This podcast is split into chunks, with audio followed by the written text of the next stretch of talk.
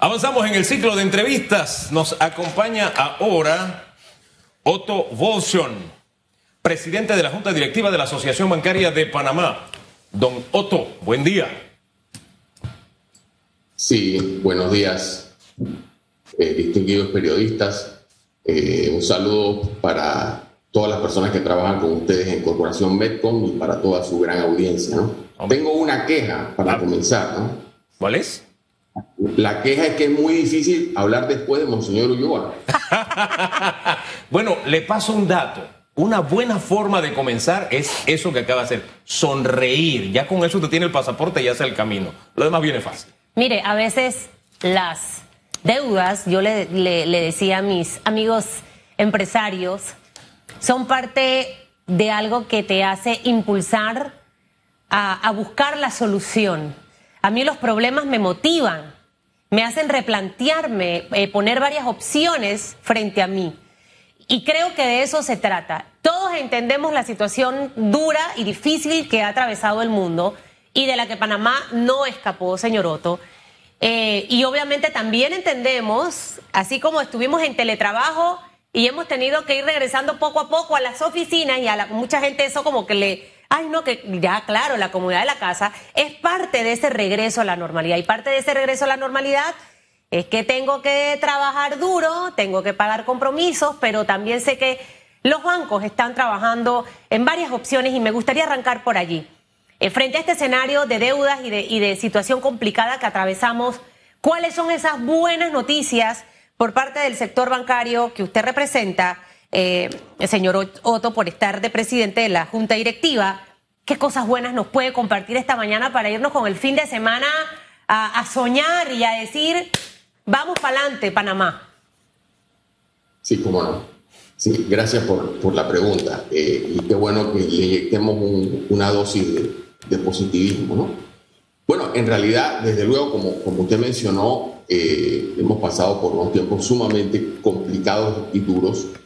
Eh, yo tengo que decir que la primera buena noticia es que, por lo menos desde el punto de vista de la relación de los clientes con los bancos, es que más o menos el 60% de la, de la cartera bancaria eh, se mantuvo haciendo sus pagos normales durante todos estos 18 meses. O sea que ya tenemos un porcentaje importante de gente que hizo un esfuerzo, ¿no? O que tuvo la suerte quizás de estar en sectores de, de la economía donde la pandemia los afectó, pero no los afectó tanto que tuvieran que dejar de cumplir con sus obligaciones bancarias. Luego, el otro porcentaje, que, que es alrededor de un 40% según estimaciones, ¿no? Eh, es el, lo que en un momento determinado se llamaron los préstamos modificados. Eh, la buena noticia dentro de eso que, tenemos que, decir es que una gran mayoría de ese 40% y la estimación una vez más es alrededor del 75%, ya han llegado a algún tipo de acuerdo con el banco. Y eso nos deja con una minoría que no es chica, pero que ya es más reducida, de personas que todavía tienen una ventana de oportunidad durante, los próximos, las próximas tres semanas, básicamente, para acercarse al banco y exponerle su situación y llegar a algún tipo de arreglo con el banco que les permita, digamos, concentrarse en eso que usted está diciendo, de buscar otras oportunidades para poder regularizar su situación. ¿Tienen ustedes en número la cantidad de personas que está en ese, en ese grupo más pequeño? Porque qué bueno que más eh, pudimos pagar, ahí me sumo yo, yo dije, no, el resto, ahorita no hay salida, ni vinito, ni paseo, todo eso va para acá. O sea, la pandemia sirvió, yo le decía a mis amigas, para reajustar los presupuestos, lo que antes nos gastábamos innecesariamente, ir al supermercado y uno agarraba cosas que ni necesitaba.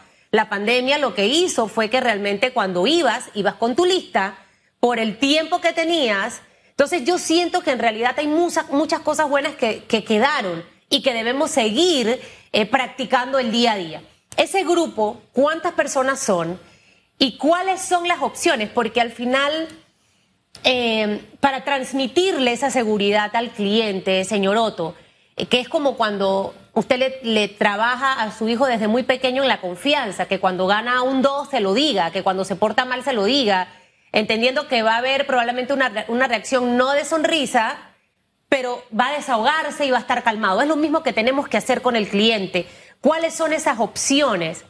Eh, bajar la mensualidad, yo estoy inventando cosas, quizás alargar eh, la cantidad de años de los compromisos que tenemos con los bancos.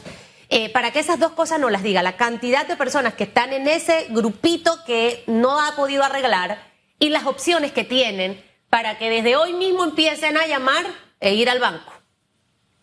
Sí, mira, lo que, lo que tenemos son estimaciones, no tenemos una cifra oficial. Se habla de 300 mil préstamos, no personas, porque hay personas que pueden tener varios préstamos. Puede ser entre 300 y 400 mil préstamos, ¿no? Eh, que no es una cifra eh, baja, pero que es mucho menos de la totalidad de los préstamos y mucho menos de lo que en su momento eh, se acogió a algunos de los programas de flexibilización o alivio financiero. Y, lo que usted ha mencionado es exactamente así. O sea, cuando, cuando tú vas al banco a presentar tu situación, pues sí, pues es posible que el banco te baje la letra, es posible que el banco te consolide algunas deudas que tienes. Por ejemplo, es muy típico que las personas tienen su casa, su carro, su tarjeta de crédito. Ahí tendríamos tres préstamos en una sola persona. Pero si tu casa, por ejemplo, cuando tú pediste tu hipoteca originalmente, pediste, por decir una cantidad, 100 mil balboas y ya has abonado 15 mil, bueno, ¿y cuánto debes en el carro? Bueno, mira, en el carro debo 8 mil, ¿cuánto debes en la tarjeta de crédito? 5 mil. Bueno, entonces ahí lo que, lo que se puede hacer es una consolidación o tomas una segunda hipoteca sobre tu casa y alargas los plazos. ¿no? Entonces yo creo que todas estas opciones están disponibles dentro de los bancos, por supuesto cada banco tiene su política, ¿no? Eh, pero y ahí, pero ahí a mí me gustaría decir, hacer un llamado a las personas que todavía no han ido a los bancos, que se acerquen eh, y que traten de llegar a esta clase de acuerdos. Y hay dos temas fundamentales. Hay el tema de la capacidad y hay el tema de la voluntad. Por supuesto, muchas personas ahora mismo no tienen la capacidad de pagar sus obligaciones como originalmente las pactaron. Y eso los bancos lo entienden. Necesitan que la persona lo sustente de alguna manera. Y yo creo que más o menos las personas tendrán alguna forma de demostrar, mira, yo tenía un contrato, ahora me ha bajado a tanto, mi ingreso no es lo mismo, todo eso se puede sustentar y documentar. Pero lo más importante, aún por encima de la capacidad, es la voluntad. Si tú tienes la voluntad de cumplir, tú vas a hacer cosas como la que usted acaba de mencionar. Mira, yo voy a recortar por aquí, yo voy a recortar por allá. O ahora mismo no puedo pagar más que tanto, pero yo me comprometo contigo que yo voy a cumplir con mis obligaciones como originalmente te comprometiste. ¿no? Y definitivamente el banco ya tuvo confianza en ti para prestarte. Y esa confianza debes hacer lo posible por no perder. Ahora bien, eh, fíjese que usted nos plantea el escenario de la posibilidad de arreglo ante la realidad que cada uno está viviendo. Te bajo la letra, te la consolido, en fin, usted presenta una serie de opciones. ¿Qué pasa con aquel que llega y dice, sabes una cosa, perdí mi trabajo, no tengo ingresos en este momento, no sé qué hacer, necesito mi casa, quiero, estoy viendo qué hago, pero en este momento no tengo. Con ese que llega en esa condición, ¿parece hay alguna alternativa? Mire, la alternativa comienza por la voluntad.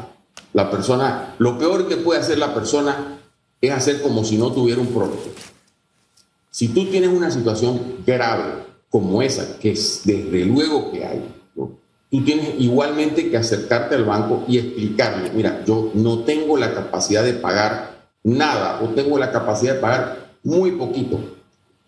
Pero cuando un banco te da un crédito, no solamente piensa en cómo estás tú en el momento en el que te da el crédito, también piensa cuál va a ser tu futuro. porque los pagos tú los vas a realizar en el futuro. Esa persona tiene que pensar, bueno, ¿qué voy a hacer yo? Yo sé que hay mucha gente que está desesperada en este momento, pero hay que pensar fríamente y decir, bueno, yo tengo estas habilidades, yo tengo estas capacidades, yo voy a buscar otras fuentes de ingresos.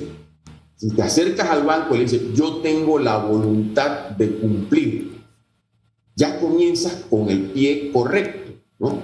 Aunque ahora mismo no pueda, pero yo tengo estas ideas, esta forma. A lo mejor hablando con el propio banco, el banco también te puede recomendar algunas cosas, ¿por qué no? ¿No? Entonces, yo lo que diría en situaciones graves como esa es, lo peor que podemos hacer es paralizarnos tenemos que de todas maneras ir al banco y presentar nuestra, nuestra situación y presentarle al banco la voluntad que tenemos de cumplir. Hay una película que me vi ayer eh, que se llama El Salón de Belleza de Gina, eh, de esta morena que se me olvidó ahorita su nombre. Y de hecho le dije a mi esposo, voy a compartir en mi Instagram que la mayoría de los emprendedores vean esa película. Ella trabajaba en un salón de belleza, pelea con el jefe, se va y decide hacer su negocio. Y va al banco a pedir un préstamo y lo que quería no se lo daban y obviamente le dieron menos. Pero ahí está la magia de aprovechar ese poquito para poner a funcionar ese negocio. Queen Latifa, la actriz. Ya la Mayrubis me lee la mente. Entonces, em, poco a poco fue construyendo una marca. Y es lo que al final usted acaba de decir en el clavo. Mire, yo desde que entré a Metcon hace 22 años, voy a cumplir 23, yo dije, yo nada más no puedo vivir del salario de Metcon. Y empecé a hacer cosas por fuera. Al final de eso se trata. Usted no se puede quedar con los brazos cruzados. Invente todo lo que pueda hacer en paralelo. Busque la solución. Quedarse sentado en la casa con el dolor de cabeza y pensando la deuda que tiene no le va a dar solución. Vea esa película al que me esté escuchando, porque se va a dar cuenta que usted puede replantearse y quedar bien con el banco. Ahora, esa persona, el señor Otto, que definitivamente ahorita no tiene, eh, creo que también hay muchas otras opciones que quizás no los bancos la darán, pero usted puede ir a PYME, puede apoyarse en los programas que tiene el gobierno para tratar de empujar su negocio hasta donde más pueda y, hacer su compromiso con el banco de lo que pueda pagar. Eh, si la persona tuviese problemas, inconvenientes, señor Otto, ¿hay alguna forma, ya que usted como representa a la Junta Directiva de la Asociación Bancaria, que, estas personas también se puedan sentir escuchadas? Porque recuerde que no todo el mundo es usan en su negocio atendiendo. Eh, y, puede haber de repente no el trato que más o menos la persona está esperando, alguna orientación que se le pueda dar, alguna ayuda. Eh, más allá de lo que le puedan dar en un banco que quizás no pueda recibir esa atención que está buscando, que ustedes pueden servir como intermediario, no sé, estoy inventando eh, opciones para esa persona que está ahorita mismo con la soga aquí. Bueno, eso obviamente depende de cada, de cada persona, de cada individuo, ¿no? Eh, por ejemplo, si tú eres un pequeño o mediano empresario, ya has tenido eh, experiencia en lo que significa ser o estar en el mundo empresarial. Quizás el producto o el servicio que estabas dando por razón de la pandemia ya no tiene la demanda que tenía antes, ¿no? Entonces, pero esa capacidad empresarial la debes tratar de reconvertir, Si tú eres una persona que es asalariada, por ejemplo, Como tú acabas de decir, y tiene un recorte en su salario, bueno, quizás entonces tiene que pensar en ser un poco empresario. El ejemplo que has dado, el ejemplo que usted ha dado de sí misma, pues yo creo que es, muy valedero, ¿no? Eh, pero si, yo les doy, si yo tuviera que decir, la primera recomendación es, eh, en cuanto al tema bancario, es que hablen con sus bancos, ¿no? Yo, nosotros en los bancos tenemos una, eh, una regulación que dice conoce a tu cliente o conozca a su cliente, ¿no? Yo a los clientes del banco siempre les recomiendo también que sigan la política de conozca a su banquero. Lamentablemente en este momento ya ha pasado mucho tiempo, pero lo ideal es que tú sepas quién es la persona que lleva la relación tuya en el banco. Le puedo dar una idea, señor Otto, y lo interrumpo antes de que se me vaya empecemos a trabajar una campaña que pueda liderar la asociación bancaria, vendiendo eso. Conoce a tu banquero, acércate, conversa. Eh, a mí me han recomendado a asesores comerciales de bancos que me han abierto el panorama. Creo que sabe que por ahí podemos empezar a crear esa cultura, esa educación que no la hemos tenido los panameños, porque siempre pensamos que el que te presta o el banco hay que tenerle miedo y pavor y a la llamada y al... Entonces, creo que hay que empezar, creo que es una buena oportunidad para hacerlo, lléveselo, revíselo ahí con sus estrategas de, marketing. Eh, eh, sería bueno, uno nunca sabe si vamos a tener otro COVID más adelante o otro virus o una situación como esta y debemos estar preparados para. ¿Le parece? Se la lleva. Puede continuar. Muchas gracias por la recomendación. Puede continuar lo que estaba diciendo que lo interrumpí.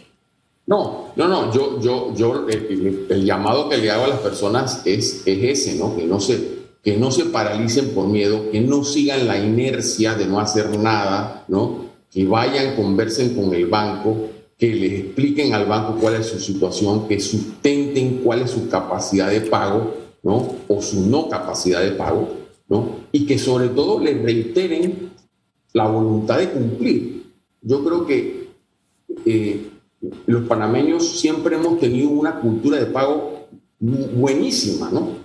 Y tenemos en este momento que tratar de mantenerla, ¿no? Eh, y también viviéndolo un poquito más ampliamente, ¿no? Eh, a lo mejor tú no puedes pagar nada o puedes pagar un poco, pero si tienes tu palabra, si tienes tu voluntad de cumplir, ¿no? Y eso obviamente lo tienes que mostrar en los momentos difíciles. Y desde luego también, y yo lo he hecho dentro del, gremio bancario y lo hago en cada entrevista, que también yo hago un consejo y, un llamado a mis colegas de que siempre tratemos a los clientes con humanidad, porque al final del día los clientes son los que nos permiten tener el banco abierto. Si no hubiera clientes no tendríamos negocio, ¿no? Igual que cualquier otra, eh, eh, corporación como, como Medcom, etc. Los clientes son el centro del negocio. Entonces, este es un momento también para, eh, para que los clientes traten de llegar a esos acuerdos con los bancos, pero también para que los bancos traten de llegar a los acuerdos con los clientes.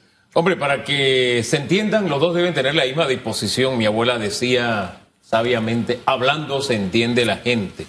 Y en alguna forma, si hacemos memoria, la casa que usted tiene, la casa que tuvo, tuvieron sus padres, hubo alguien que jugó un papel ahí, quien le financió y quien le financió fue un banco. Entonces, de ahí que conocer al banco que te acercas es tan importante porque es una relación incluso prácticamente de por vida, como un matrimonio. Tú no te puedes casar así a lo loco, a ciegas, es casi igual. Pero rescato ese aspecto positivo porque ese carro en el que te encuentras en ese momento y que tienes la preocupación, bueno, lo tienes gracias a que existía un banco. O sea, yo hago esta comparación por una razón simple.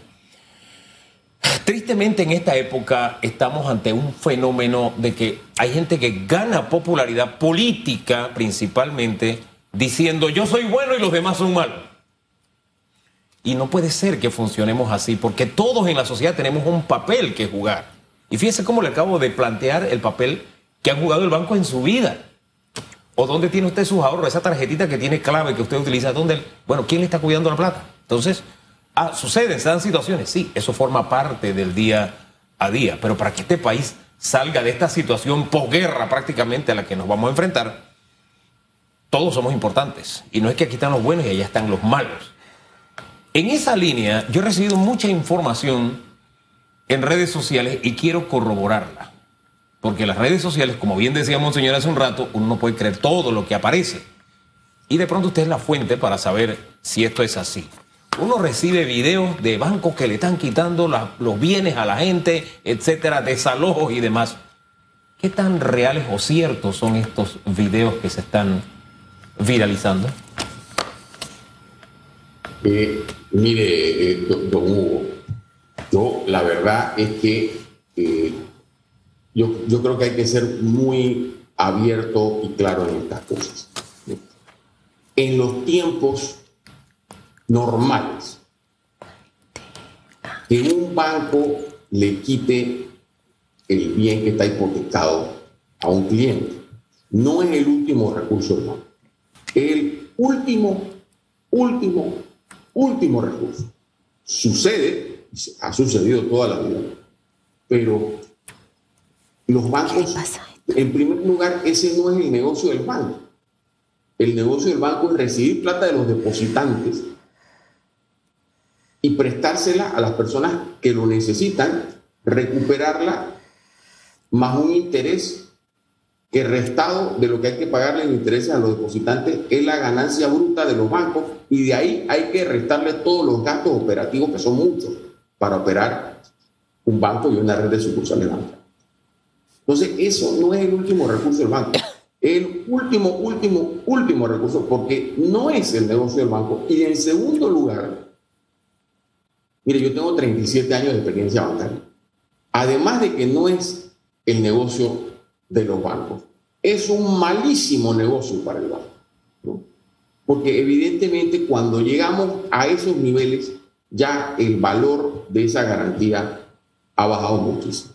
Eso no quiere decir que nunca los bancos lleguen a esos extremos, pero se cuidan mucho de hacerlo. Y lo tienen que hacer porque tienen que devolver la plata a los depositantes, desde luego. Pero estos no son tiempos normales estos son tiempos durísimos para todos.